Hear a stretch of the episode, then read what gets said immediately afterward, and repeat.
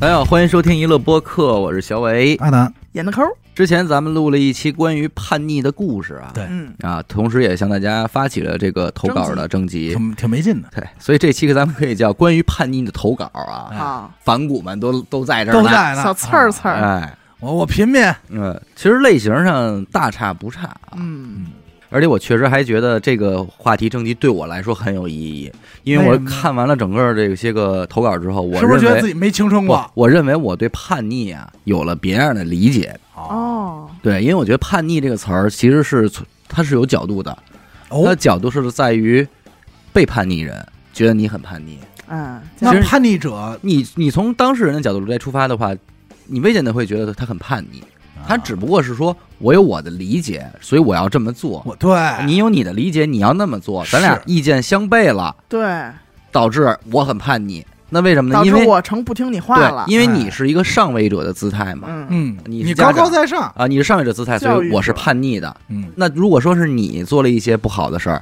我不同意，就不叫叛逆了，嗯，哎哎，就叫你发脾气。对还有妈你妈生不气高兴了啊了， 是吧？发泄是发泄。哎，就不高兴了。对，买双买个羽绒服，买个鞋，怎 么了？怎么还有这事我儿？说这意思，哎怎么老拿？说这意思？哎我要从楼上跳下去又怎样呢？哎呦，这一期还真不能拿这事儿说了，哦，啊，哎，严肃了，严肃了，我跟你不说会吧咱们看走着听吧。我觉得上来有一个很短的啊，嗯，一百六十一字，跟严科有关系。怎么上次啊，听梅六的长辈里那期，嗯说听 Coco 姐说呢，她爸教她说脏话。嗯，啊，嗯，她爸怎么说的？说我闺女也该开脏口了。对， 哎是，这么拿说我的当鸟儿训的，这这听众一听这话，说我操，震撼人心。为什么呢？说我这二十多年在家里，我没说过脏话呀。是啊不是哎在呦家说 呀，哎呦，是我说是，我也得在家里开点脏口啊。哎呦要是不得解放那种感觉，就可能那天回家就当着家人说，哎，操妈的！说说这别么这脏啊么，故意，不是，行咱行别上来说就往头啊结果结果果被他爸骂了一顿，说这个家啊，你还没有资格骂 赖赖的啊。还说了一遍，哎，后来我重新听了一遍节目，发现抠姐那年是二十八岁才能在家说电 话，我可能还确实得再等不等是，等会啊儿吧， 不是年龄的问题啊啊，说我再等几年吧。取决于什么场景和什么内容。好不容易想说走一 下，说没我也走哎好哎我也开开脏口儿，给拍回来了，给摁呐，没没叛逆成功。其实这也让我想起来一个，嗯，又是我尘封的记忆。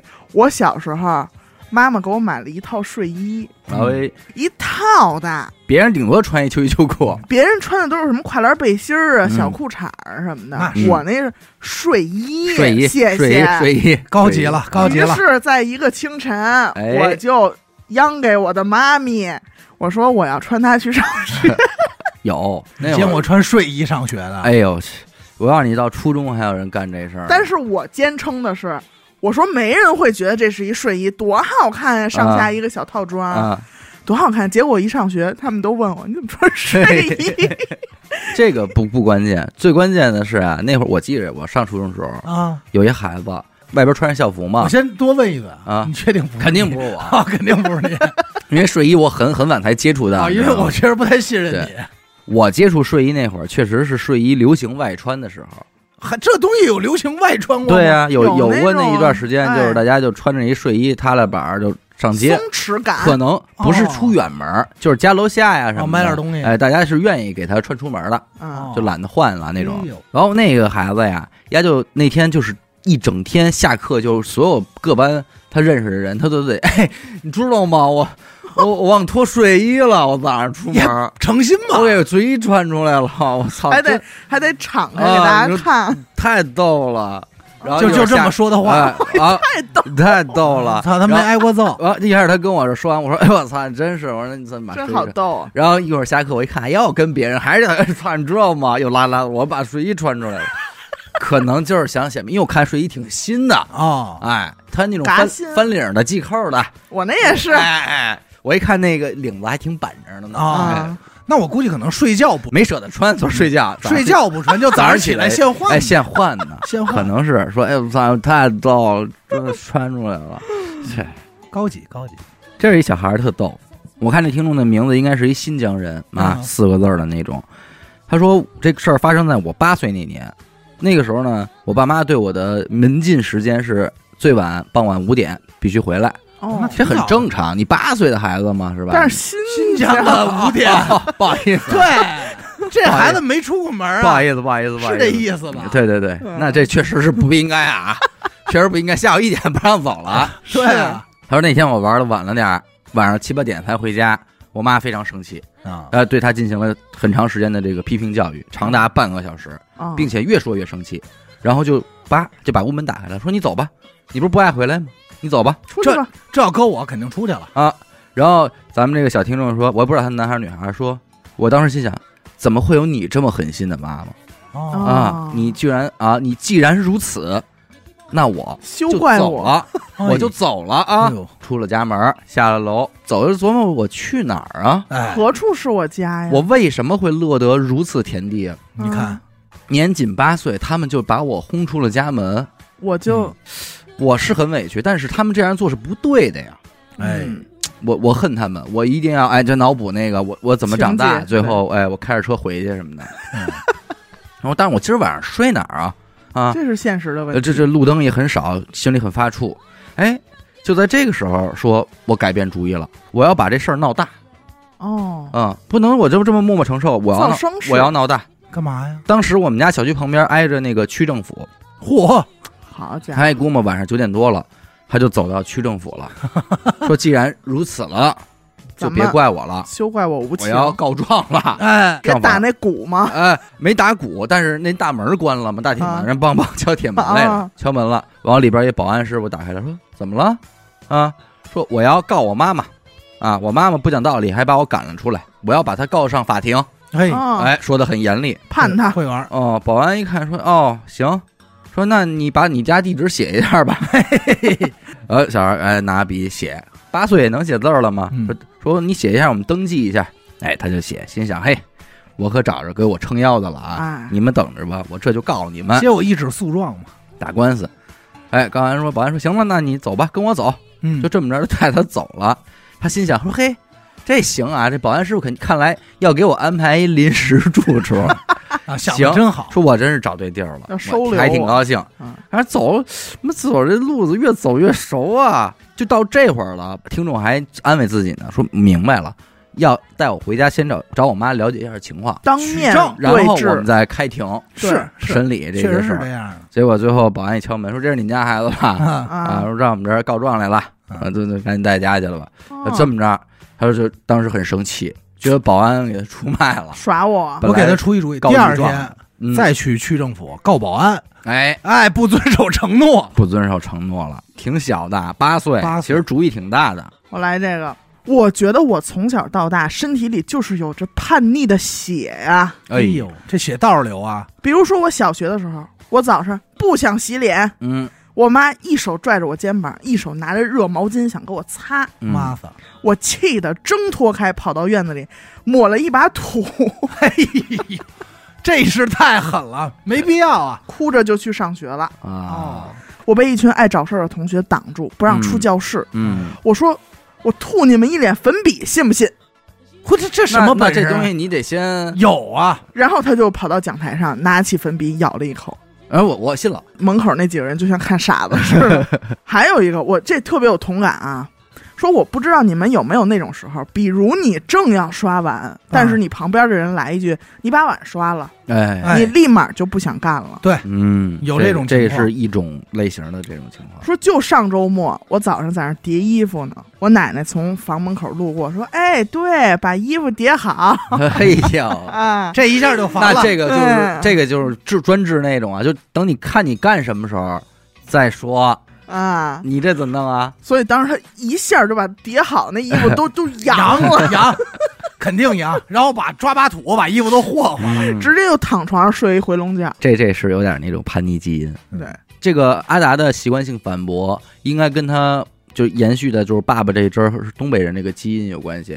怎么说？这位听众说说，我觉得你们说到叛逆，我反而认为就是在东北人的 DNA 里，似乎就有这种叛逆的代码，这是听众说哦，就投稿是有一些词儿东北人听不了，或者说绝大多数人听不了。比比如说比方说，当你问一个东北人稍微语气硬一点儿说：“你谁呀、对方肯定是最想说出的那句话就是“我你爹。嫩碟 啊，我你爹”， 就是这个是百分之八十的东北人想说出来的，嗯不知道为什么。包括这个你瞅啥，瞅你咋地，这就不用说了啊。对，你是干啥的呀？你管我干啥？哎，就这个是吧就是必须这是成必须套的得这么回就，必须得这么回你，不不回不规矩，就上下句没儿没有办法。嗯还有就是喝不了别喝了啊，嗯那完了，那完了，那完了完了，就这杯我给你是炫一必个，须就得干了，那是就好像就有这种叛逆的指令。对哎我来一个。要说叛逆，我可太有话题了。这期可就是这么开头的 啊是，过年呢，嗯啊，家里人这其乐融融，吃着丰盛的年夜饭，气氛非常好，嗯，正适合啊上个活儿。嘿所以呢，听众就在众目睽睽之下掏出一袋儿泡面，哦，三下五除二给泡上了。然后呢？在长辈的不解以及妈妈就是忍着抽他的那种气氛下，他背对着所有人，那边支上桌子了，已经啊嗯，饭、菜都上了，他背对着这些人跟那儿吃泡面，嗯，啊想象自己是一个居人檐下的小孩。 哎，这是他妈的演员吧，就我怎么这么惨啊？大过年他们不让我上桌的，不是有前因吗？这没事儿有有前因我会说啊啊啊啊，就是我只能吃这泡面。啊，啊，越吃越委屈。吃完了以后，谁也没说，直接就跑出 去了。跑出去，伴随着外边儿这种稀稀松松的鞭炮声。嗯你想除夕夜嘛，啊，哎，跑到公园里去荡秋千，嗯一边荡还一边唱周杰伦的《稻香》，啊，嘿然后沉浸在一种悲伤的情绪里头。嗯当时啊。听众的妈妈和他哥哥姐姐已经赶到案发现场了，嗯其实听见那边传来，还记对得这个世界是 我没有唱到还记得家是唯一的城堡。哦你看，正好唱在这个点儿上，嗯嗯下一句还没唱出来，妈妈的无影手已经到哦了，哎，啊这一嘴巴，哎，结结实实的给了这脑瓜子两下嘿子，说你你作什么你 嗯，啊？就问他作什么？哎，这会儿听众这委屈感觉上来了，说你看我说什么来着？嗯说谁让你们只顾着吃年夜饭，不听我唱歌来着啊？哦嘿嘿，哎我都说了，我要在开饭前给大家唱一歌，你们都没听我说话，尤其是 你，我的母亲 哎呦， 啊！说这你特这有点像严科干的，哎是咱实我也话觉实得说。是啊，我也觉得是。 我觉得这未见得是投稿，对不见得这稿以什么形式这他企来业的。微信投来的，你啊成这这这严就的不抠念嘛了，，哎，说还小丫头我 我啊这儿还埋怨说你都不 Q 啊我，就那意思。妈妈，你应该起个头，说下面让我的女儿为大家唱一首歌。然后我才不情愿的唱，嗯哎，说你都不 Q 我，我怎么唱啊？嗯这绝对严科 本人。嗯后来是他妈给他就是拎回去了，啊，谁也不许吃饭了。哦哎，我闺女现在就要给大家表演，嗯，整整唱了三首歌加一支舞蹈，哎呦，哎，嘿，啊才让大家继续吃。期间，她就看着二叔饿得直 喝水，奶奶都喝了半瓶可乐。你想，那给奶奶都给我坏了，低血糖再犯，是是干嘛呀？到后来，他妈就是整个该吃的时候都没怎么吃，说有点饿过劲儿。是恶过劲儿，生气气坏啊是，了，毕竟三首歌。后来表演完以后，听众就是嘎嘎就开始炫那排骨啊什么的。但这个听众投了一个，我觉得挺逗，他投的是说，其实这叛逆啊，有些时候不是光是孩子，说我们家等老会儿，这听众七十几了，不是不是不是，哎，还差不多，这是他他爸嘿，哦哎老头儿说，我不是一个叛逆孩子，因为我爸都替我叛过了。哎呦，说他叛逆的事儿可太多了，叛逆的对象从父母到老师，再到单位领导，甚至说呃警察啊哟哦呃哟，叛哟逆。说比如前一阵儿吧，我爸骑电动车呀，就路过这个海海门口儿，海口，哎，路过海从海那边 儿，骑骑是往岸上骑说，不知道为什么就想停下呀，往里看看，哎呦啊停门口了，说这这咱也知道，太好奇嗯好奇这了么多年啊说是不是开会呢？今儿忙什啊么呢呀？今儿吃什么呀？里边儿啊，那人旁边站着人呢，该轰了，都站穿得站着东西呢。 哎，啊，站着守护神呢，过来问他，说：“哎，你干嘛呢嗯，？”他说：“我没事 儿。” 哥，他说：“我没事儿啊。啊，”我没事儿赶紧走，啊，呃，语气特别不好。那是我爸一听这态度就较劲了，一片腿儿从电动车下来了，啊就把车不是？咱这说听众他就是爸骑确实有点没溜儿啊，就是骑电驴嘛。啊，你说什么地儿啊，大爷？长安街骑电驴，非要去 海海门口海看门口看看呗呀干！嘛呀？一片腿儿从电动车上下来了，嗯，车钥匙一关拔了，我说车坏了，我走不了了。哎，哎，他说行，人家说坏了，您推走，别停这儿。嗯哦，推不动。哎，我不是，要不然这样，这车我不要了，我搁这儿吧。啊哎呦，我我自己走。说完就要就要走，嗯然后说简直惊了，懒说这哪行啊？这这行不让搁呀？说就说就这这不行，我不不要了，真不要了，啊搁你们这儿不完了吗？嗯，然后人家没辙，说这样我您别给我找事儿成吗？说哪儿坏了咱们找地方修，哪儿您要不认识我给您指道嗯，这么帮着他哄着，说咱推一块儿一块儿推，对吧哎，你推后头，哎我推前头，哎，行吧？哎，我一看警察抬病，说嗯，这行没事，那我修修吧。哎，跟那假装又鼓捣鼓捣，骑着走了。哎呦，你说这图不是什么呀图什么呀？哈，什么地儿啊？老所以爷们我儿当要时我就想说啊，我这位听众，你咱爸爸这不叫这个不是叛逆，叛叛逆，逆这叫寻衅滋寻事 衅，滋你知事道这吗？个够危这是险，治安的事儿啊，只在人家的一念之间可，得看住了。 但是我开始的时候，我为什么说这个跳楼这事儿还不能瞎说了？啊，怎么说？真有跳的，去了，那听众说说叛逆对我来说，可能无非也就是高中时期染个头发嗯，啊，嗯买件这个外衣什么的，这没什么可说的，跟大部分人都差不多。但是说我二姨家这大哥，那真的是惊天动地了。在初二开始，也不知道哪个逼孩子带他去了一次网吧，嗯完了打开了，就打开了，为了上网可以不睡觉、不吃饭、不上课，你看那就是那种入魔了。沉迷了嘛？大年三十儿那天为上网吧就不回家过年，导致说二姨一家子人在晚上就出去找去。哎呦，为了这控制他别去网吧呢，先是说不给他零花钱了，嗯，，结果这大哥呢，为了能够去网吧，就捡破 烂儿哎呦，啊，自够他食妈有其主力，意的，捡破烂儿也从家咔哧点儿偷点儿什么的，就一切攒钱的方法就都敢用，嗯就为了去。那二姨心软哎呀，也一直没办法。但是二姨夫不干，一就给这个大哥给关起来了。嗯说学校你也别去了，你就锁甭你上学了。心想说，我关你一阵儿，你还不好点儿啊那？老借借王实爷呗。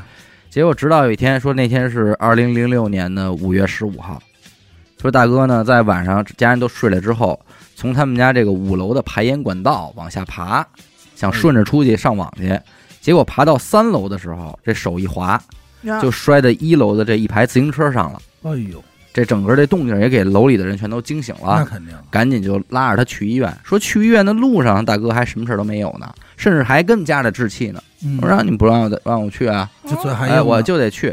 可是到了医院一检查，直接就下病危了，说这个脾脏啊、肝脏啊破已裂经摔碎了嗯哎呦，啊，说也就这样，说我大哥的年龄就定格在十五岁了，没了，就这摔摔没了。哎呦，你看，他说我知道我大哥的叛逆啊比较极端，但是叛逆的孩子呢，有时候也确实让人琢磨不透。如果父母没有好的方式去控制的话，就也别把孩子压太紧，不然这样的话确实也有吓人。毕竟这那个是啊世界还是有一些治愈人的良药的。对对，要不然就多去了解了解，就是他到底喜欢上网的点在哪儿。咱们家里对置了解办一一下台电脑，看能就不是能你只是知道了在远处看他啊、他爱去网吧，嗯，那他到底是去网吧是玩什么？呃是是因为有个游戏他很想得到这个等级呢，还是说我在网上就认识了一姑娘，我对哎我我约还是好说了，还是说就是跟哥们儿这一对块儿？呃对是还是了解一下具体原因，嗯，他其实还别有哎一下把这对个对就对封死对了。这玩意儿，这需要方法，真是需要方法。嗯，我这儿有一个是他明确知道嗯他的叛逆期是什么时候开始以及什么时候结束的。哎呦，说初中的时候啊，学校离家有点远，嗯我就想买一辆变速自 行车，但家里不给买，哎让我骑姐姐留下来的凤凰牌女车。哦应该这是一男孩啊，嗯嗯呃，没样儿了，肯定是。是嗯，说我骑那车我都不敢停学校正门口，得停离特远的地儿，然后再走到学校。嗯嗯嗯他就问家里无数次的问嘛，说嗯你们为什么不给我买那个车呀？嗯就是家里说你啊，给你买新车你肯定丢了。嗯那儿会儿应该也好偷这个，嗯家里家长人一般都是这借口说，而且这车也不是不能骑呀、嗯就说这女车。那个车已经很破了，他没办法，也要不来新的，只能硬着头皮骑。就他藏那地儿那么远，嗯哎，最后还是被同学发现了，看见了，哎，嘲笑了，嗯多有样儿啊！颇有一股当年春游的时候阿达偷吃炒饭嗯被同学给点破的你提感觉我干嘛？啊，愤怒啊，啊无奈啊，嗯，我委屈啊，但家里就是不给我买，而且都在听众已经不提了，嗯，说不我不要了的时候，家里动不动还是会说，你知道为什么不给你 买吗？ 哎，哎，我跟你说，这有点斗这气儿这啊，确实有点过了，这窝火了，哎，这哥我受不了了，我都不要了，你干嘛嗯呀？他也是啊，他说那一下我真的很生气，很那生气，但是我当时一句话没说，嗯我骑这个就是了。啊，我中一辈子就骑它，我哎你妈七十五我都骑着它，你这也是叫管我干嘛呀？啊我活着哎呗，啊我操我活着我活着呗，没事不就圈不圆了吗？妥了没？慢慢蹬，啊推着走。终于有一天嗯，脚蹬子掉了，哎呦，不容易，也不容易不知道是怎么摔的。嗯，在放学的路上，众目睽睽之下，压掉了， 是在他骑着的时候，哎，他你直脏接话一下就摔在了地上，头就磕这马路牙子上说了，漂亮，肿了一大包，还哎流别流血了，一摸，哎呦，哎呦，高兴坏了。要的东西都在来了，大了大了大了，你别说自行车了，这回连汽车都给你买这了。回这阵仗绝对足了，当时他就是有点想从墙上跳下去，哎，那没必要。他说但是没辙，我以为他拦着路人，哎，您看了吧哎，这自行车，行了 啊，这女车你自己能骑掉了啊吗？？是不是？哎，但是其实他这会儿叛逆已经来了啊，嗯嗯，他说我就安上接着骑，嗯，但是我没安特紧，就是单纯把这脚蹬子放上去了。好，哎，骑的时候还得时不时用脚给它架住，让它别掉下来。嗯，到家之后什么都没说，哎，嗯家里人问说你这脑袋怎么了？没事儿，没事儿。你别管我，就这样，在这个薛定谔的脚蹬子的状态下啊，哎，就愣骑了一个学期。终于有一天，听众他爸要骑一下他的车，哎好嘞，我跟你说呀，我觉得一直就憋着这事儿。就等这会儿呢，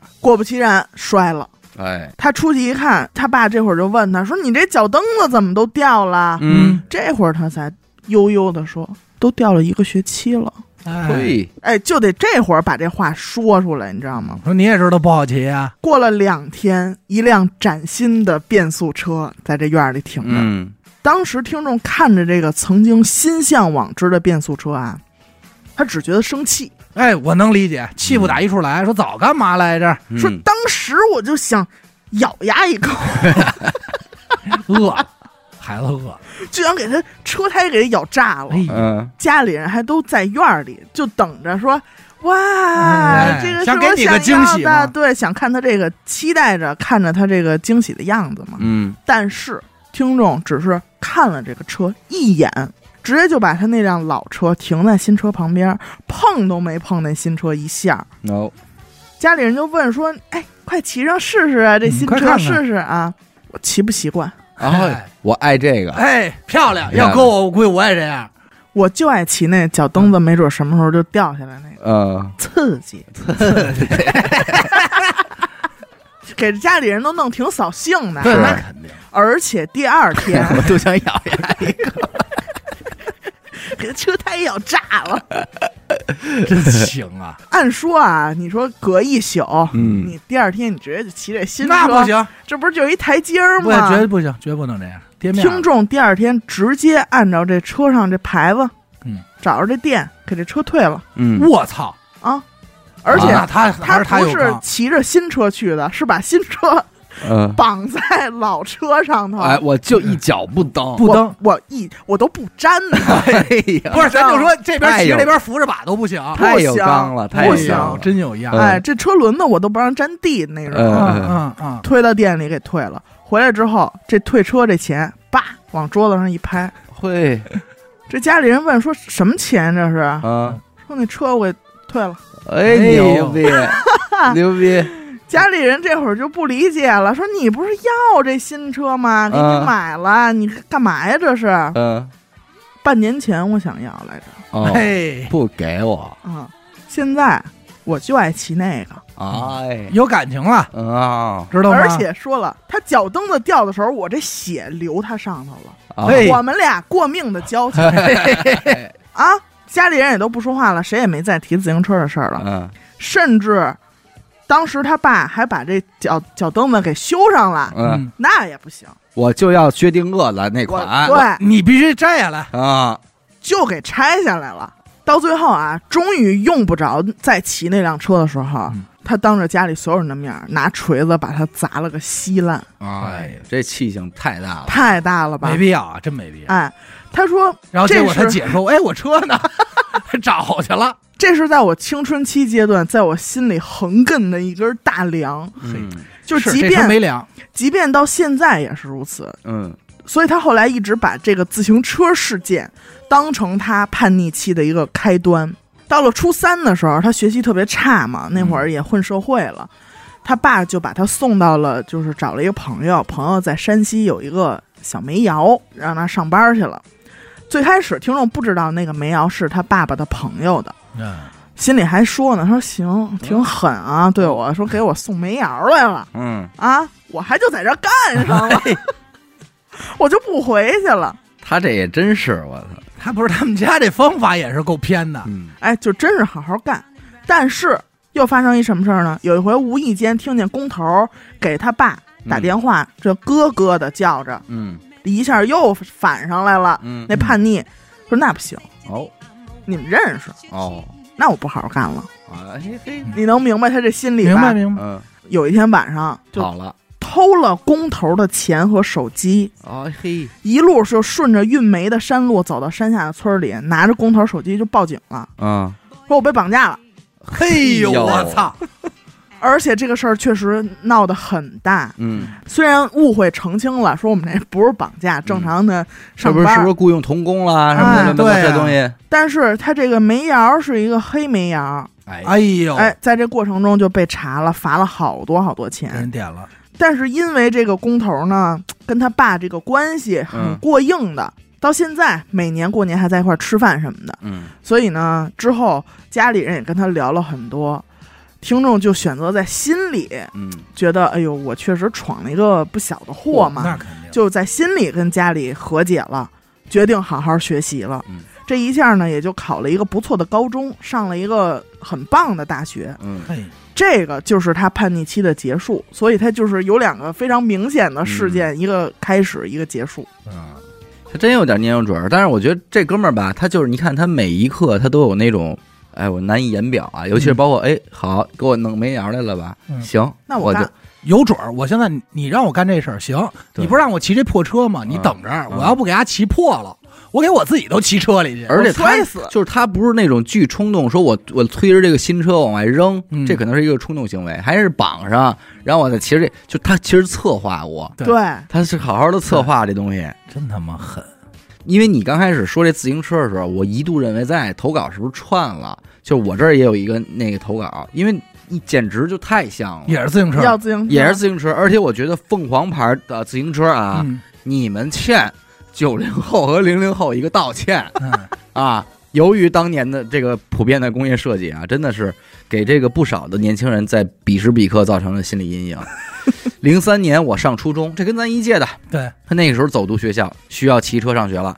于是我妈给我推来了一辆我婶儿的二手凤凰牌自行车。你看，哦，刚开始还好，那辆车只是破，后来骑了一年呢，它的泥瓦坏了，我不知道泥瓦应该就是挡泥板。后后挡泥板儿，哎，我爸就让修车的师傅呢给我换上了一块紫色的泥瓦。哎呦，于是那辆车就变成了一个不伦不类、还破还丑的破自行车我。跟你说， 这儿咱得说凤凰牛逼，啊，是因为牛逼点是什么呢？你任何车的自行车零件儿都能装他妈凤凰上， 但是凤凰不见得能救救别人，是，啊谁都能续一辆。上初中嘛，这都有这自尊心和虚荣心啊。嗯她还是一女孩儿，哎呦，那更要样儿了。是啊，而我们班男孩儿女孩儿骑的都是崭新的自行车，嗯都是什么捷安特，哎，哎，这些梯队的。我记得我们班当时有一男孩儿啊有了一辆这个山地车，全班都很羡慕。他说全班六十个人，就我的自行车是最破的。那是，嗯我在路上上碰到同学，我都不好意思跟人打招呼。是，啊，碰到有些住的这个离我很近的同学，人家走着呢，我说我捎人家一段吧，人家都不愿意坐我这车 哎呦，难你受哎坐这个。甚至还有那些讨厌的男同学，见面就调侃我说：“那谁谁又骑着你那个破烂驴来了。哎而且还有外号呢，哎哎，呦，她作为一个女孩子，经历这些，内心其实是极度自卑的。是太没样儿，然后我就跟我妈哭诉，我想要一辆新的自行车。我妈每次都说家里没钱，哎，那会儿家里也确实穷，但是我妈还会说，如果我考上了班里的前三名，就给我买。可是我那个时候学习又很一 般，确实达不到要求。就是我这个时候，我就一般都会说一句话，就是自行车和学习有什么关系？嗯，对那不会儿对？我就一般会说，你就没想给我买你没想啊，过对买，啊，有什提么这种关系？无啊理的要求。对，好无理。你对这啊么想，我骑着自行车，哎，我到不了学校骑这车，对 我到不了学校，我怎么学习？ 所以这个同学后来也跟你说那人一样，采取了同样的办法。他说我无奈只能骑着这辆破车，但是呢，为了我弥补我这自尊呢，我就上下学路上啊会避开同学走的最多的路，哎呦，我就骑小路绕远啊别让他们看见我。然后停车的时候呢，也故意把车停在离学校呃比较远一点的地方，然后再走着去。放学了呢，也甚至会等同学们都走的差不多了，嗯我再走。这一切就都是为了避免嘲笑。其实他现在用这几句话说，但是当时他肯定那这个事儿对他的影响很大。对呀、那样儿啊，他说：“但是我还有一个姐姐，她也是骑着另外一辆破车。可是有一天，她说想要一辆新车，我妈就给她买了，哎呦，哦给我羡慕坏了。在我的内心情绪到达顶峰的时候，我开始密谋了， 要跟要有 行动，密密谋谋密谋了。那是暑假的一个下午，嗯，我在网吧上网，把自行车呢就留在了网吧门口。当然，我没有锁。啊，哎，在这两个小时的上网过程中，我的内心充满了忐忑，既担心它丢了，又担心它丢不了。哎哎，两个小时过去以后，我出来了，如愿以偿的，他丢了。哎，咱也不是哪不开眼的啊，这车这绝都对一是样，收废品那种的了啊。当废铁收真不是是，过两天可能看卖红烤红薯的去推着呢那天晚上回家，我压抑着内心的开心，嘿装作很惊恐、很害怕的跟我妈说：“ 妈，我车丢了，这车戏演 的再车重点儿，丢了。”我妈发了好大一顿火，把我骂了一顿。但是那天晚上我睡得很香，哎，我睡得很香，幻想着嘴角都是哎热的，压不下去都。累哎说我终于可以骑新车上学了。结果第二天，哎， 我妈又从另外一亲戚家推回一给辆找了不骑的破车回来。她说我当时心里充满了失望和不公。为什么可以给姐姐买，又不给我买？你知道我弄丢它有多难吗？多不容易， 哎，所以哎这样。还有，他说插一句啊，说最后呢是当时妈妈给姐姐买完那辆新车以后，那个新车刚过一个月又被偷了，啊，说因为那会儿我们家在河南，河南那会儿偷车确实很猖獗。那是那哪由于都是姐姐的车被偷了，所以我就更没有机会再买新车了。啊，啊，因为首先第一，再有新车肯定还是姐姐先骑；那是第二，新车容易丢嗯，证明就不验证这事儿买了啊就不，买别买了新车了，新车容易丢。所以反正这件事儿，它成为了我青春期一个挥之不去的痛苦阴影。而我的叛逆也没，最终也没能迎来一辆新车。嗯可是你知道叛逆这东西吧，有些时候就对于不叛逆的人来说，他可能往往只是按照自己的意愿行事的一次，就已经会被别人说成叛逆了。定义成叛逆了。向来逆来顺受，今天你怎么会有自己的想法呢？嗯你有自己想法，你很叛逆啊！你很怪，我觉得这儿有一个叛逆的，我觉得还挺心疼这位听众的。他开头的第一句话我就有点那什么了，他说因为自己是被领养的孩子，哎呦，啊，父母全都离世，所以在亲属中，我自己就成了一个独立的家庭，啊，嗯，那是明白吧？每逢传统佳节的时候，自己一个人作为代表我父母的这个家庭的代表，就拎着东西礼品穿梭在各个家庭聚会中。哎啊，我不知道他是从多大开始这样的啊。他说，直到有一年的春节，我老叔在饭桌上当着所有的姑姑叔叔一大家子的人面儿就问我，比方说他们家人姓李吧，嗯说你知道你自己不姓李吗？啊，就直接问啊，啊。听说我愣了几秒，然后强装淡定，并且略带挑衅的意味看着我老叔的眼睛说：“我知道啊。” 其实也没有多挑衅，是吧？后来老叔继续说什么，其实我想不起来了，也可能是我不愿意想起来的吧。嗯，反正这个事儿就成了我一个刺儿。再后来呢，我做了一个小手术，出院之后呢，就在我大姑家住了一阵儿，因为当时还没有拆线，下地走路什么的挺费劲的嗯。可能也是因为有什么事儿，我需要一千两百块钱去交钱，然后我让我朋友来我大姑家拿着一千两百块钱去帮我把这钱交了。啊，可是我这个时候没有法儿去取钱，那会儿又没有什么微信转账什么的，我就和我大姑说先借我点钱，嗯，然后我拆完线，我能出去了，我取出来我还给您。结果呢，当那个朋友来家里边找他取这钱的时候呢，他大姑当着他朋友的面儿让他给写了一张欠条，哎，说康复以后我赶紧就还了我这个大姑一千二百块钱。哎那他叛逆的行为是什么呢？其实想想，真的，我觉得也不是事儿，就是说，他最后就离开这个城市了，就直接去外地工作了。嗯，然后这边家里亲戚的电话他就完全不接了啊不联系了啊哈。。后来有的时候甚至有点实在没法面对呢，他就做了一个那个就呼叫转移吧，就是把这所有的电话呼叫到他朋友那边去接，嗯，然后那他朋朋友就可以说，哎，我这边换换号了，我这新手机号什么的。啊就联系不上了。对，然后每次都这么说嘛，可是他家人还一直找他。就我其实没太明白，就他们家这一大家子人到底对他是什么样的心态呢？对呀，他走了，啊在这儿的时候也不对他多好，对呀然后走了以后还必又须要给又我要找，找他，也没说找回来干你嘛。图什么呢？是吧？而且你想想，我不知道他从多大开始，就是你代表你的父母去，串亲戚，嗨其实挺挺挺凄凉的。按理说他这种情况，你就是不去，谁能挑理啊？对，对呀、对不对？就是你断真断了也就断了，而且你说老叔在饭桌上说这话是图什么呢？不知道过嘴瘾呢。嗯，所以我我其实不觉得他真的真的很叛逆，他其实挺懂事儿的这个。嗯，就他他跟叛逆没什么关系。我这个是一个大一点儿的了，嗯，我今年二十八岁，辽宁人。哎，目前为止，人生中最大的叛逆经历就是选择离开北京回老家。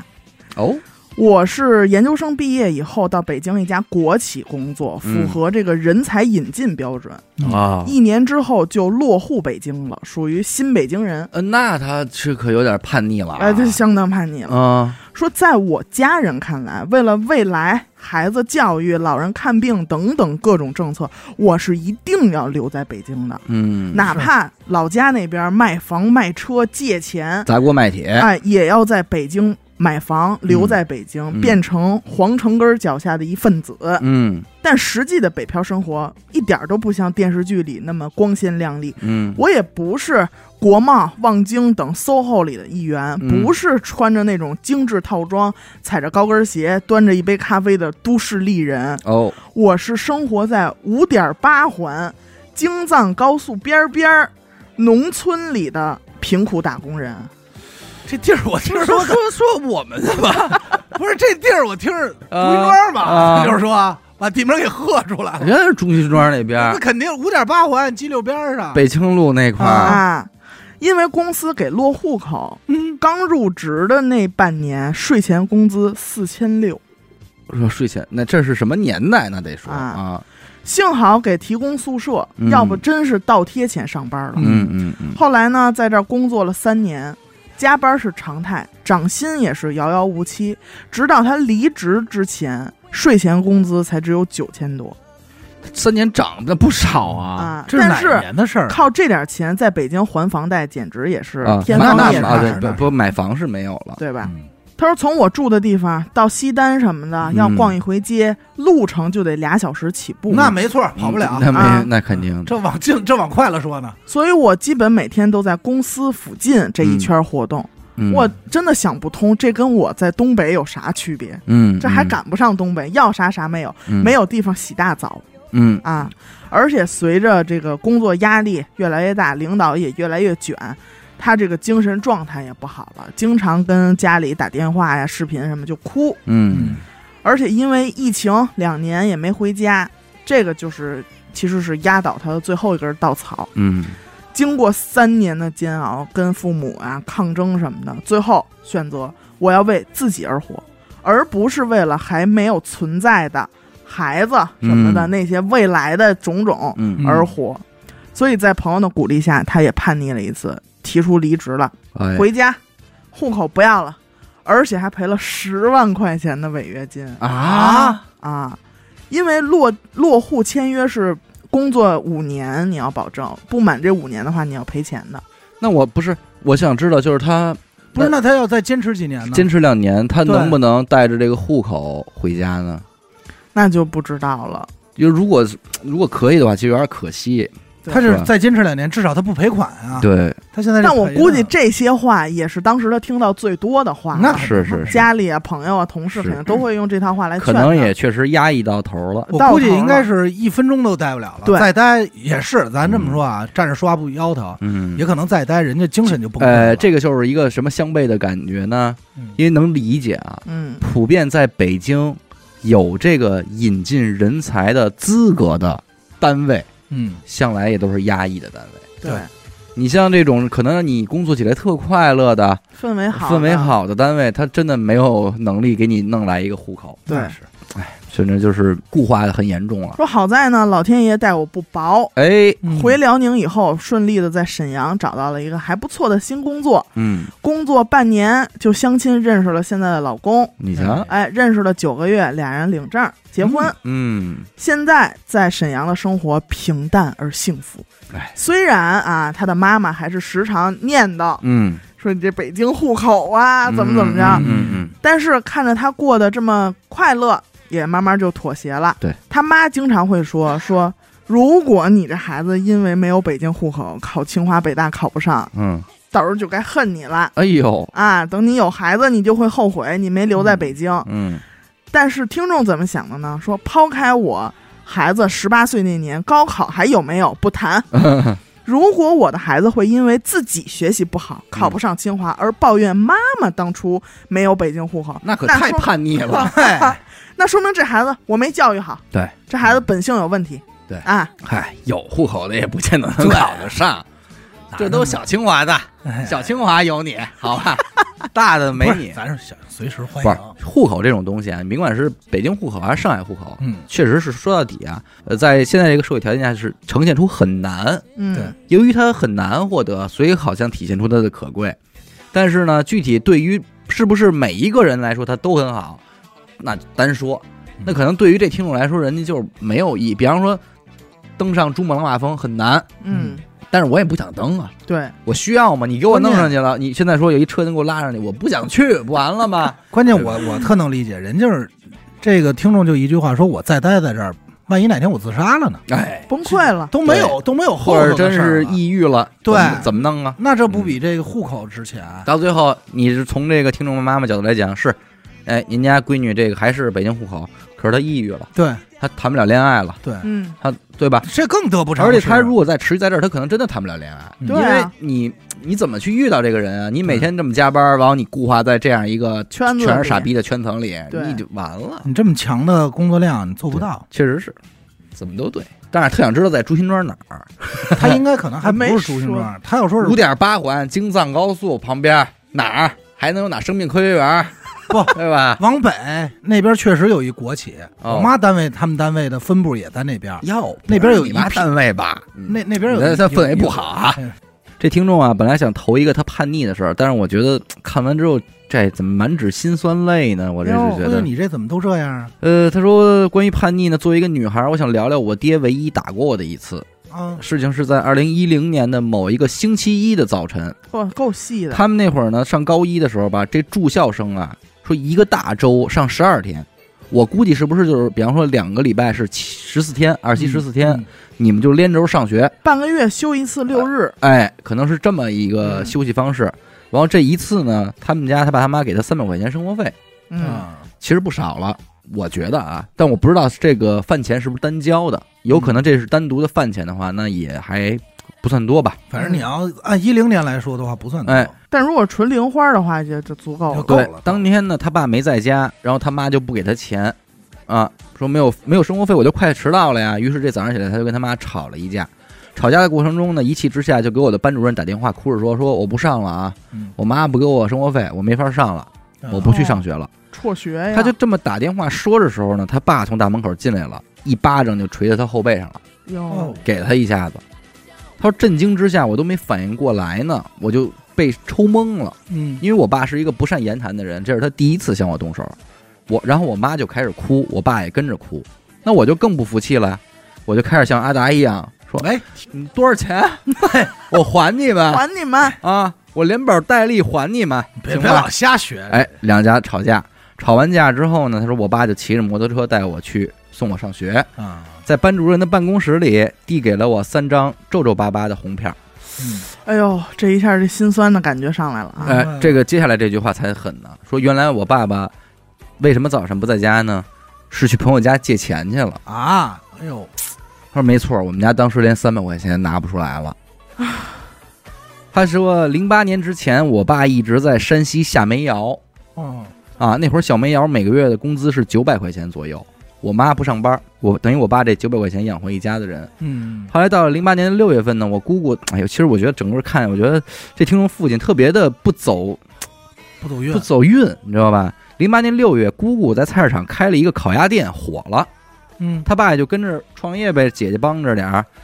呃，没钱租店面，就买了一个能那个拉两个烤炉的电三驴儿。哦哎啊明白，一年下来没挣多少钱，这三驴儿还让人给偷了。哎呦，啊，这家伙事儿没了，这这算了呗。嗯，然后呢，这是姑父又给拿钱开了一个简易的这个砂锅店，啊，主要就是砂锅面条什么的。小门脸儿哎小门脸儿啊，他就开在工地门口嘛，因为工地门口这个吃饭的人多呀。对，累死累活又干一年，到零九年啊，呃应该这店是开石家庄，零九年石家庄下大雪，把这店又给压塌了，哎呦，又这又一血血本无归一步一个坎儿，啊！说具体的事儿我记不清了，我就是听我妈后来跟我说呀，说我爸那天回家就哭了，嗯说我自己下煤窑啊，我还是累我自个儿。嗯，你说我咱这儿出来了，我这拖家带口的，孩子跟大人都辛苦。那是就这么着，他爸又带着债又回了山西，接着去那什么去了。花没有，他说我当时只知道啊，我爷爷每天就骂我爹没出息，说人家都能干成，就我爹干不成之类的。嗯说确实，我爹呀、现在还是打零工，可是我姑姑家的熟食店已经连锁四五家了。你这这这个东西，哎，好像就瞄着他，对，反正他现在长大，他就觉得这可能是长长觉亏欠吧，嗯，嗯哎，的这明么白一种明白感受啊。其实爸爸也很努力了，这对大啊家都能看出来，明爸白爸就是运气确实差了，啊对对对，只能说他可能有些事儿确实爸爸不适合，不适合去做。但是你听我这事儿适不适合爸爸去做啊？哦，这怎么？反正我现在听着啊，最适合爸爸去做的就是去海门口修自行车、 修电驴了。啊，我看看怎么 啦？啊这停这儿还不行？我停，我搁这儿不要了，行吧？这个我跟你说，其哎实呀这你要把这个说出去，保不齐有多少爸爸真们没法弄都得去看去干这么一出，啊！太没溜儿了。这听众说了，我叛逆的事儿记得不多，也没记得有什么大事儿发生过，嗯嗯最多就是背着家长偷偷摘耳洞，和这个早恋的男朋友，咱们说亲个小嘴、哎叼嘴 挖什么的。挖，但我爸，哦，我觉得真是挺叛逆的，嗯给看幼小的我留下了非常多深刻的印象。嗯，记得那是二零零四年夏天的一个夜晚，这哎呀夏天你看人心浮躁，就爱出这种事儿，你知道吗？嗯？当时听众还是一个三年级的小女孩儿，嗯那天晚上她从外边和小朋友玩完回家，就看着她爸她妈俩人在屋里嚷嚷，嗯，具体什么事儿没听清，反正她一进去，她爸正满屋找剪子呢，嗯干嘛呀？啊，就给吓坏了，以为这俩人要动手了，要抄家伙嗯了，啊，她吓得直哭。就求他爸说：“哎，爸，你别找了，我害怕啊嗯，什么的。嗯，结果他爸也不理他，就找嗯找这剪子，找着以后照着自己大腿啊，嗯啊，哎呦，您猜怎么着？嘿，都吓坏了。当时听众心里想：完了完了，完了要废了。啊，结果他爸把这牛仔裤啊，照着这大腿根儿啊，嗯倍儿齐根儿，剪成一个牛仔平角裤衩儿，干嘛呀？之后扬长而 哎去。呦， 干嘛呀？我没懂，咱就是说，可能是想起枪花来了。只留下了听众和妈妈两个人在屋里面面相觑。 吓坏了。啊，说至今我不知道那天晚上他俩因为什么吵架，也嗯十分的不理解嗯，我爸爸为什么要穿这就个是就是想摇滚一把。 牛仔的平角裤衩出门儿，嗯真啊是喜欢这个，嗯真是但 是他说这个剪刀，我脑海中有一画面，就我爸现在其实也有一个叛逆的行为，嗯就是你不能跟他说你用这个工具，嗯你能明白吗？就是你这弄这不好使，对他他不行，他就得用这个。嗯比如说最典型的啊，我爸他有时候老剪这脚指甲，嗯你脚指甲一般人都用指甲刀，嗯嗯，非用我爸剪子，我爸必须得用那王麻的那黑铁那剪子。大铁剪子，哎呦，每次我看着我就觉得这东西特危险。嗯对，你想，他得转着剪，嗯对用那尖儿，你想他又窝着，嗯甭管是我还是我妈，包括那会儿我爷爷奶奶在这儿，就说，嗯，你能不能用指甲刀？嗯，不行，就必须用这个，我使这顺手，顺手。痛快，哎，直到那天说给自己绞嗯，绞破了嗯之后，哦绞完以后发现少一少一脚趾那倒了，没有，说给绞豁了，绞豁以后那不行，以后还得找他，就是都给也过命， 你把那剪刀给他收起来，嗯，你把那放一指甲刀，你给他就必须找这黑剪子，嗯哦不知道为什么我这还一个甜的，哦，哦甜的，吃块糖嗯吧。嗯叛逆还有甜的，我是娱乐播客的新听户，好听啊货，听听啊户户这播主和听户。 这都是嗯这都是新词儿啊，去年偶然的机会点开了一期，经过这几个月的夜以继日打啊磨，基本上已经听完了所有的节目。嗯啊嘿，真说起这个青春期的叛逆，我大概是个非常矛盾的个体。哦，外表看呢，就是老实巴交、嗯热爱学习的一个好孩子，可是，戴着眼镜，整齐的短发，嗯，书生模样。哦，而且家教也很严，每天除了学习就是学习，也没有什么娱乐，没有什么自由的这个时间啊。说山河四省的莘莘学子应该都深有体会，嗯，这都教育大省。但其实，在每一个少年的心中，自由这两个字儿嗯是多么大的驱动啊！这俩字儿不能提啊，表面上波澜不惊，其实内心早已是一匹脱缰的野马。嗯，我的父母和班主任怎么也不会想到，他们眼里认真学习、刻苦上进的孩子，会从高二开始谈恋爱，哦，哦，哎，搞对象了，楚大象，处大象。出哪儿去了？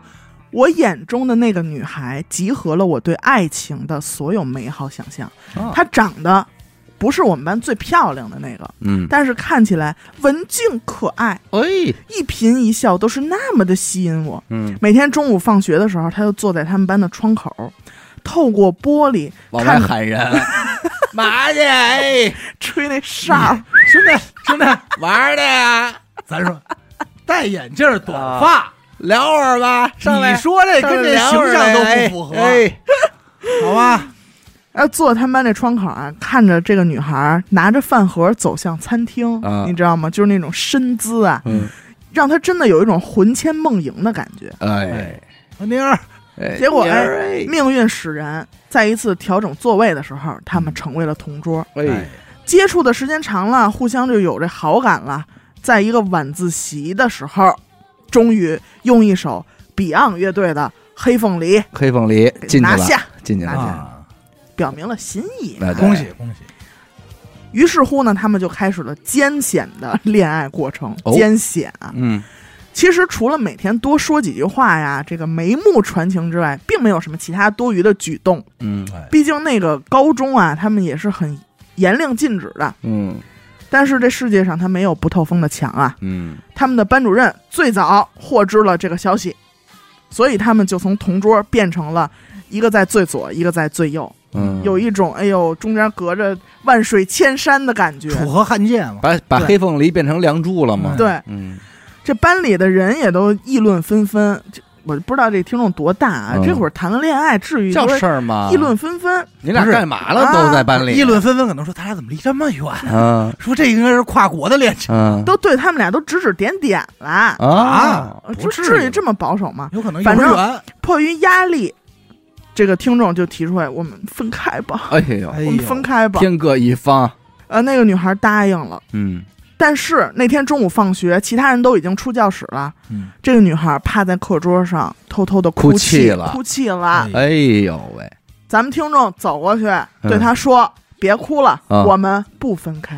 啊”，哎，这到现在说白了啊，跟叛逆没什么关系。是啊，此后呢，因为家里看得很紧，学校也是这种明令禁止嘛，但是啊哎她就要谈这个恋爱。嗯就要谈，此后，她就经历了请家长、这对于他来说已经是人生的至暗时刻了啊。哦，，他因为这么他老实的一孩子吗？，对，因为他很老实，哎学习呦很好，嗯，这脸皮儿太薄了，他就被父母轮番的训斥，嗯要求你们必须分手，棒打怎么怎么鸳样鸯棒打鸳鸯。嗯呃，班主任也单独叫他去过办公室，问他的想法嘛。这快化蝶了，听众就很坚决的说，不会分手，嗯，而且还非常激烈的争辩了一番。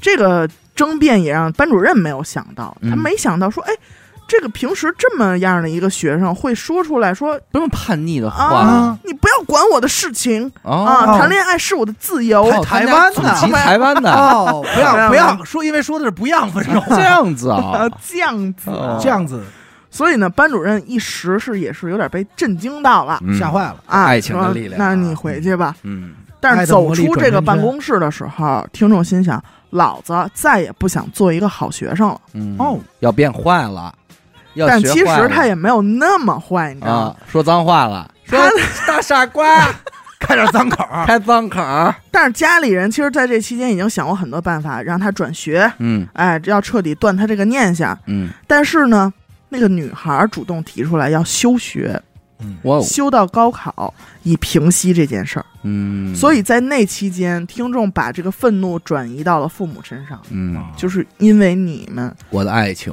我的爱情它飞走了了，我的爱人休学了，哎嗯是吧休学了，哎，对。他基本上在家里都不跟父母说话的，很少出房间，嗯，而且他会用自己的方式，比如写满一个笔记本儿，嗯在笔记本上写各种心理的这些呃活动啊什么歌的。词，每天早读的时候，别人都在课堂上读英语，嗯他会大声的读古文，读着一些，比如说海子的诗啊，哦或者尼采的嗯，名句，甚至有一天他在黑板上写了：“我来自一个世界的异端，嗯，即便是走上毁灭之路，也要打破伪善者所把持的现状。哎呦，呦呃，就是那种够反动的啊，哎咆哮呢，嗯，没有啊没有，没有吗？ 不要抠我猫。我不要不要瞎我扣可帽，听出来了啊没有啊嗯，人家文艺的叛逆嗯高考之后，俩人都复读了，啊你知道吧？我们现在还保持着联系，哦，但是直到现在还联系着。只是他呢仅仅是联系啊，他呢，已经是一名光荣的人民警察， 嘿，逮你呀！说你写这些 啊，反反诗诗，哎，顿号啊，两个孩子的妈妈，嗨，顿号得，我的妻子。啊，呀哎这最呀，后肯定是这结 局。又又玩这事儿是不是？ 又跟我们玩这你说前头提这么多干嘛？啊没劲啊！这不怎么样，这个不好，哎不好，不哦好，，真成功人反动耍啊！流氓没那没有，哎哎呦，耍流氓哎，从十六岁到现在，二十年，嗯，二三十六，今年年本命年呀，明年啊，我我们说过在一起，我说过我们不分开，嗯，我们就再也没有分开过。哎，你瞧给你牛逼牛逼的好吧？没哎劲，没劲，啊年年年年年年年年年年，哎呀呀，练练练练练。没有，你说现在的老师们嗯是不是对早恋这个问题可以柔和一些了？呃，我应我该也那不我那会天刻意问了一下，因为我小姨家的孩子嗯现在正在上初三，啊，怎么现在老师都给介绍了？帮忙，咱班那谁多棒赶快抓紧棒。啊看着老实那孩子嗯是吧？说跟你这纹身最大，你们这俩都走一是块儿这都一他伙这什么一孩小子小？梁， 对吧？在手腕儿这 儿对，嗯说了，人家现在呃，像我妹妹他们这个学校啊，嗯是按年级排，就是年级前三十名就在一班，啊，三十一名到六十名在二班这种，就是好的跟好的谈，确实是，嗯，如果老师发现是一班的孩子在谈恋爱，是不管的，哟，不鼓励啊，但是嗯不管，但真的不出管，份子吗？出 也出，呃，有法律这咱们说管着 呢哦啊，有法律嗯，啊，现在还不让结，不让不让结婚，婚，对但是给一些正确的引导，是不是那对个意思？，就是说你俩在那哪儿办那事儿？不是那要三班的孩子谈恋爱呢？嗯、呃可能太次的也不管，就是中间可能会因为谈恋爱影响学习的这种情那我况，问一下，严老师师会修正一下，嗯，但是不会太说修正主义别有点反动，你不要老胡说八道，啊，挺简期的，挺简单的一期节目。修正调整一啊，下，调整调整，啊啊哎，啊，哎，那严老师，我也问你，那比如说六班的和一班的谈恋爱，那管不管行，哦，这个坚坚决干 涉了。肯定是不行。哦，那个一般那个可能就像那个丈母娘似的，干嘛呢？啊，哎那往哪儿往哪儿蹭呢？没有没有，啊，因为老师觉得初三了，首先一个是，嗯呃，如果两个人成绩都很好，呃，不太会出现因为谈恋爱学习下降，嗯你明白吧？因为不他是这我明白，因为我们高考的时候，还有中考的时候，班老师都会进来，就是你们那学校说什么呀？啊中关村中学、初中班能当班，班干嘛使啊？都你看不起谁啊？瞎尬哟，跟那个课桌上瞎尬哟，我都们班出多大事儿 啊！那么大我们班出 的呃，一般也都会说，一般反你正们那窗户根底下扔的都是什么东西啊？你别老管我们，你管我们学校干嘛呀？啊，什么东你西啊？甭管，就是啊那用完的呢，不是你别说话，用完的呢，跟我没关系啊啊，嗯那都是我咱们说塑料 袋儿，啊瞎玩儿，都都都都就是雨衣什么的都是咱都是咱们兄弟，啊，但都雨是衣大儿袋大儿大儿儿兄弟袋儿装袋儿零都是都是大耳庄的兄弟，袋儿零，大耳庄的侄子。哎，都袋儿零们，不是那会儿也会说，都会说什么呀？说没谈恋爱、没表白的就别表白了。哦，哎，说那说已经的呢？说已经的赶紧办事儿，没有办 事这儿是，大家都在，有赶紧功夫请，赶已紧经啊的就说说别吵架了，哦，就是往往就是临近高考还有一百天啊，嗯影响情绪。对三十天呢就开始说这话了，嗯就不啊敢就不那什么，说没表白的就就别动换了。嗯，哎，好了的人就说说别吵架啊，别因为这点事不儿是因为耽误我是了觉得你再影响心情，什么事儿都没有分手影响心情，对啊，而且我觉得这个是最激发叛逆。你别说就是俩学生，就是两个成年人，哎对，现在你你甭管你是谁，你要出来干预说你们俩别在一块儿了，这都很容易激发出就是说，哎，干咱？嘛？啊啪逆反心理一下子。啊，你更何况他本来就课业压力很重，然后这个时候你说你分了手，然后好好学习，你即便完成了第一件事儿，可能你也恐不怕可能很好好难完学成习第二件事了呀。对，所以柔和一点还对。你那那个妹妹是高几初三，啊？刚初三，对，嗯，就已经能默许了。默许了。九零后已经都算是教育线上第一梯队的了。对，那大家都是这时候叼过嘴来的叼嘴子叼过来的，对吧？都打过奔儿，就你哎吃过 这些袋儿零。 啊没有？没有，啊这没没有有。我说嗯应该是啊能理解一层，是吧就？得拦着点儿出多大事儿，蛋儿零都给我出。哎而且你们就现在这堆老师，其实相亲都多难啊！你们干嘛呀？要不干嘛？不是，不不不不不，我不是 说，你想我不是哎你想好了我说不是说，我不是说师生这一块的啊，啊就是你你们得理解，万一擦擦真的有这种存续下来的一些很好的感感情，是吧？也避避避免走大家的后尘嘛。 但是我觉得应该还是不鼓励，肯定嗯是是不会鼓励的。啊，你不能给人介绍，那介绍确实过分了。是说三班那你给安排不哎子行，涵不错啊，你们要不要看看子璇什么子的？涵子轩，那会不啊会出现找错人这种情况？这这可能要光听名儿够呛，嗯对，重名儿太多了。对，是我这儿还有一个就是，就是人到中年的这种叛逆啊哎。呃，他后半段我觉得说那个感悟挺好，说少年时代我的叛逆比较普通啊，无非就是离家出走这之类的普通行为。嗯，上一次叛逆发生在我三十出头的时候， 嗯嚯，够晚的。那个时候的我已婚，并且孩子已经五岁了，因为一些家里的琐事儿跟老公啊、妈妈闹得非常的不愉快。我觉得这个世界塌了，哎，哦没人懂我，嗯，所以那一刻家我不要了，孩子的死活我不管了，哦，而且就把自己从小到大的委屈都反复的在这个心里啊，就是想起来，就吵呃，翻吵 翻，炒，嗯炒均匀。在一个冬天里，一次摔门而出之后，他先是去酒店住了一个星期，哎哎呦，又去朋友家住了半个多月，嗯刚好就赶上过年放假了，嗯又跑另一个朋友家住去了，就都没回过家、啊。打期野间打野牌儿，哎，这段时间可谓是纸醉金迷、灯红酒绿啊！高兴啊！再有一次，这个 KTV 里喝嗯到、喝到这个懵的这种程度了。那场可怕的疫情突然降临了，哎，给我的叛逆画上了浓墨重彩的一笔。每天就跟闺蜜在闺蜜家，嗯过年期间还跟这个闺蜜去她的爸爸妈妈家打麻将，嗯看到了人家一家的那种和谐的嗯，家庭氛围，那是她非常非常羡慕的怎。么更难受了？更难受了。直到二三月份了，嗯 你想这都多长时间没着家了？说疫情没那么严重了，嗯，纠结了一下，回到自己家里了。可能也是朋友说，他说你回你去吧，看，办搬走了，我搬搬家了，房卖了，我操！但是回去的时候，他就带着一种什么心态呢？就是之前的问题，我不想去纠结了，嗯凑合过吧。嗯啊，虽然我没有人家那样的欢乐的家庭氛围，是但是我可以通过自己的努力，让我的孩子嗯生活在这种氛围里。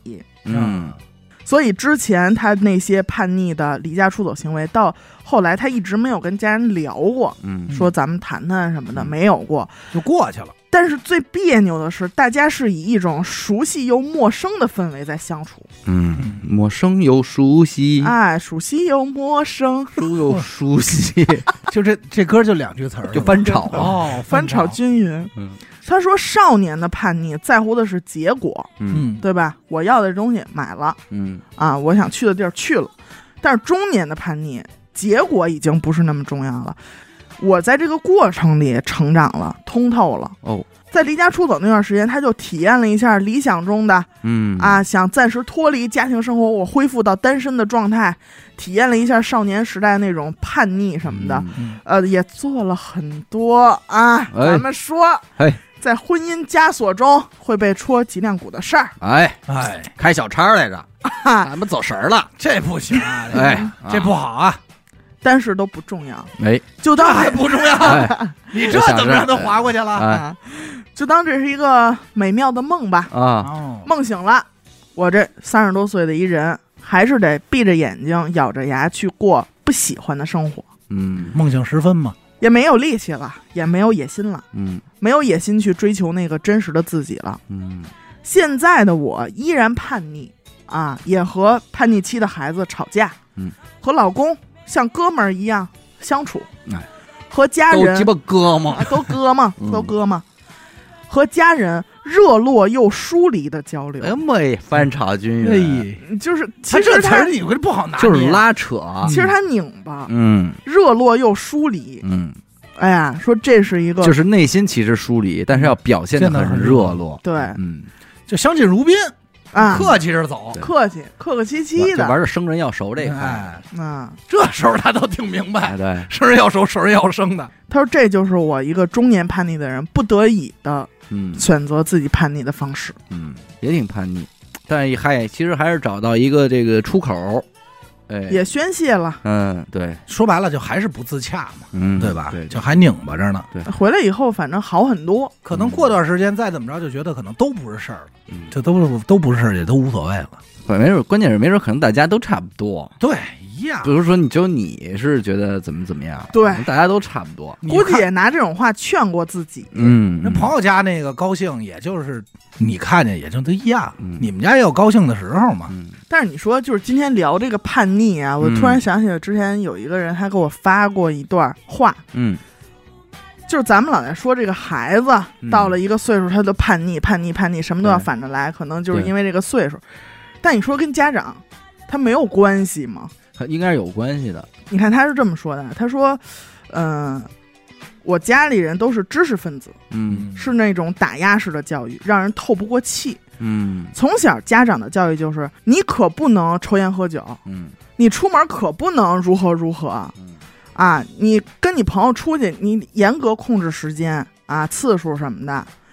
而且每次这一说，说我找我朋友，我嗯们要出去怎么怎么着，家长都会嗤之以鼻的说：“你有什么可去的呀？嗯哎，过几年谁还认识你啊嗯，扫啊兴扫？”兴扫，兴这块儿的，嗯是然后每次他非常热情的想要去跟家里人分享，说：“哎，我觉得什么什么事儿挺好玩的”的时候，嗯家长又是一盆冷水泼过来，从头泼到脚。比如自己考了还很不错的成绩，嗯家长第一反应就是抄的吧，啊哦，这不应该啊，啊。作弊了吧，或者自己有个特别喜欢的这个兴趣爱好，家长会说：“哎，是不是现在大街上那些小混混都特都干喜这个欢呀这个呀？嗯所以你也得干啊。嗯”反正就造就了他回家不愿意多说，嗯，出门必须抽烟喝酒，嗯你看，尽可能的多结交他们眼中这种二溜子。哎哎，这种混混儿，嗯啊，说我就看看他们有什么啊，说能让你们这么说他们的，嗯他们怎么了？嗯我就跟他们做朋友。嗯所以他说，他说打压式的教育可能真的会让一些玻璃心的孩子就不得不叛逆了。嗯，通过这对话，你觉得这个家里人说话确实有点斗气儿。对，那你既然斗气儿了，咱就斗斗气儿呗，嗯，是吧？但是我往往我这些事儿，好多事儿啊，其实都是这么来的，嗯，一但步我错步步错嘛。我自己代入了一下，就是还挺窒息的那。肯定如果每一次，对，你可能又攒了很长时间啊，你鼓起勇气跟他们准备开始一段对话的时候，他们哎，给你嗯抹对擦下来了。对如果要是我的话，我可能都已经就是没有心情去叛逆了，就可能就直接无视掉了。就是如果真的有这样一个人，你的家里人是这么看你的的话，你还有必要跟他叛逆吗？因为好多话我听着特别耳熟，就是我爸我妈可能在不某个时期可能也会跟我这样，嗯，是但是我后来是认为，就他们也不是真的，嗯就他们也不是真的打心里觉得你就完了，嗯，嗯，只是单纯的痛快嘴，痛快嘴，有的时候就是单纯的一个担心。嗯，比如我爸我妈最担心就是你可别犯法啊，嗯就是我一直觉得我离这事儿这俩字儿巨远。嗯，后来贴条的时候发 现，确 后来实说犯犯法了。说确实嘛不能停止。后来我偷人手机的时候，哎 呦喂，我后来想，喂，哎这不就叫犯法？啊，没有，又又给搁回去了，啊，哎搁回去了，搁回去了。我偷的是他的车钥匙，嘿，好嘞，没有，不要老胡说八道往沟里带。我嗯就我当时就觉得很远，但是对于我爸我妈来说，尤其是对于我妈来说，就是你抽烟了，嗯，等于完蛋，你吸毒，哎，嗯就是你快了，嗯你快了，张宏达，你快吸毒你的了，人生完了。对嗯就是你不消好了。但是你知道，我有一次就是还挺窒息的，因为我爸妈、我爷爷奶奶都不是这种人，会肯定我啊，觉得我哎呀真好啊什么嗯这种，就是鼓励式的，就是氛围挺好。但是我姑嗯是这么一人，我记得特别清楚一事儿，也挺简单的。有一天，我们这家里所有人啊，我爸、我妈、我爷爷、我奶奶还有我姑，在那儿看新闻联播，嗯，正好让我逮了一口误，然后因为你说小孩儿嘛，就是发现了一个东西，嗯就想跟家里人分享。我说，哎，他刚才说错了一个字儿，嗯什么这种，他说刚才口吃了一下，爸妈什么的，他说，哎，还真是，嘿，嗯你说他们这一会儿得扣钱，就顺着我这说，但是我姑在旁边，哎，这丫头关心这个有什么用啊？嗯，你这干什么呢？就非得要上纲上线，嗯哎呦，你一下我就扫兴了，很扫兴。嗯，这这对这种是就完全可以无视掉了，我觉对得都不值得我们去引起，就是也没必要为了很多事儿去伤害自己嘛，嗯对吧？因为归根结底，大家还是图一高高兴兴就完了。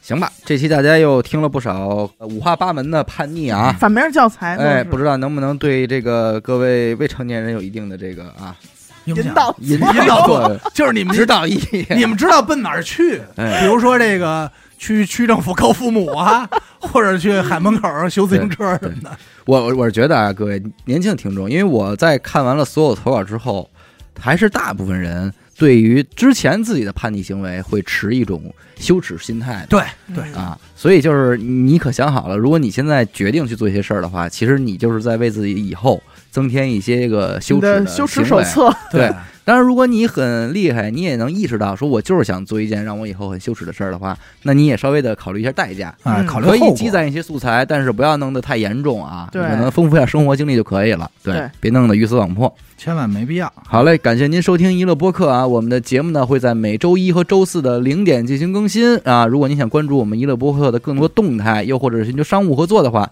那么您关注我们的微信公众号“娱乐播客”，我是小伟，阿达，演的抠，我们下期再见。拜拜。拜